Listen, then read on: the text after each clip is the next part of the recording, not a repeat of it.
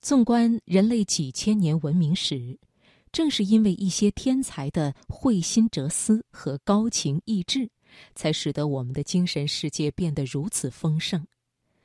天才自有其独特的理解世界的方式，他们总是用诗性眼光来看待人生，打量现实，而这在某种程度上也导致了他们和世俗之间的紧张关系。也是造成他们内在痛苦的根源。接下来的读心灵为你送上木心的文章：过多的才华是一种病。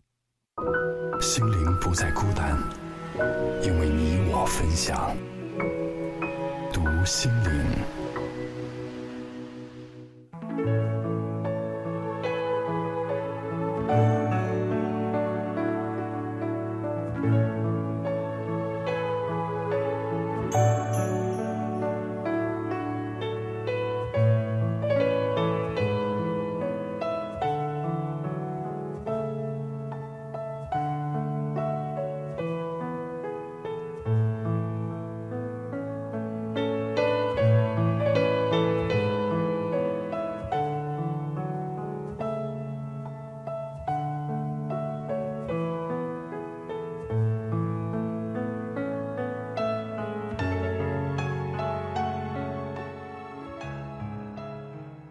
别的不是我最渴望得到的，我要尼采的那一分用的不多而尚完整的温柔。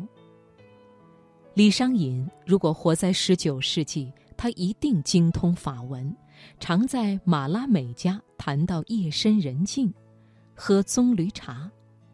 莎士比亚吗？他全无所谓，随随便便就得了第一名。幸亏艺术上是没有第一名的，过多的才华是一种病，害死很多人，差点害死李白。如果抽掉杜甫的作品，一部全唐诗会不会有塌下来的样子？但丁真好，又是艺术，又是象征。除了好的艺术，是还要有人做好的象征。有的人也象征了。不好，嵇康的才调、风骨、仪态，是典型吗？在我的印象中，有的只写不说话，例如大贤大德的居斯塔夫·福楼拜，永恒的单身汉。纪德是法兰西的明智和风雅。有人说他不自然，我一笑，何止不自然？许多人骂狄更斯不懂艺术，难怪托尔斯泰钟情于狄更斯，我也来不及似的赞美狄更斯。庄周悲伤的受不了，踉跄去见李丹，李丹哽咽道：“亲爱的，我之悲伤更甚于尔。”如果说风景很美，那必是有山有水。亚里士多德是智慧的山，智慧的水。论悲痛中之坚强，何止在汉朝，在中国，在全世界，从古到今，恐怕也该首推司马迁。塞万提斯的高明出乎他自己的意料，也出乎我的意料，低一点点才好。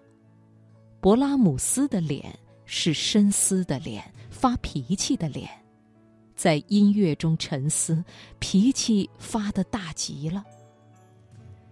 康德是个榜样，人终生住在一个地方，单凭头脑做出非同小可的大事来，真想不到俄罗斯人会这样可爱，这了不起的普希金。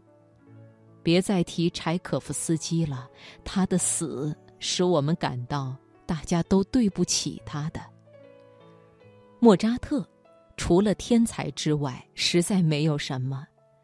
贝多芬在第九交响乐中所做的规劝和祝愿，人类哪里就担当得起？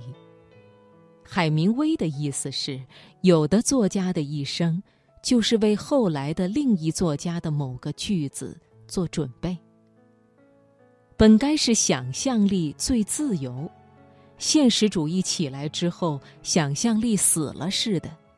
加西亚·马尔克斯又使想象力复活，我们估计了何止百年。当爱因斯坦称赞起罗曼·罗兰时，我只好掩口避到走廊一角。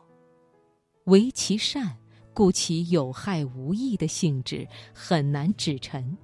例如，一度不知怎的会号称法国文坛导师的罗曼·罗兰。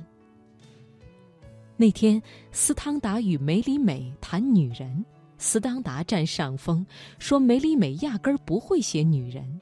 然而，单一个卡门，够热，大热特热到现在怎么样？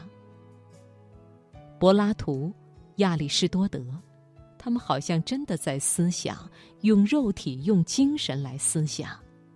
后来的一代代下来的哲学家，似乎是在调解民事纠纷，或者准备申请发明专利权。希腊神话。是一大笔美丽的发昏的糊涂账，这样糊涂，这样发昏，才这样美丽。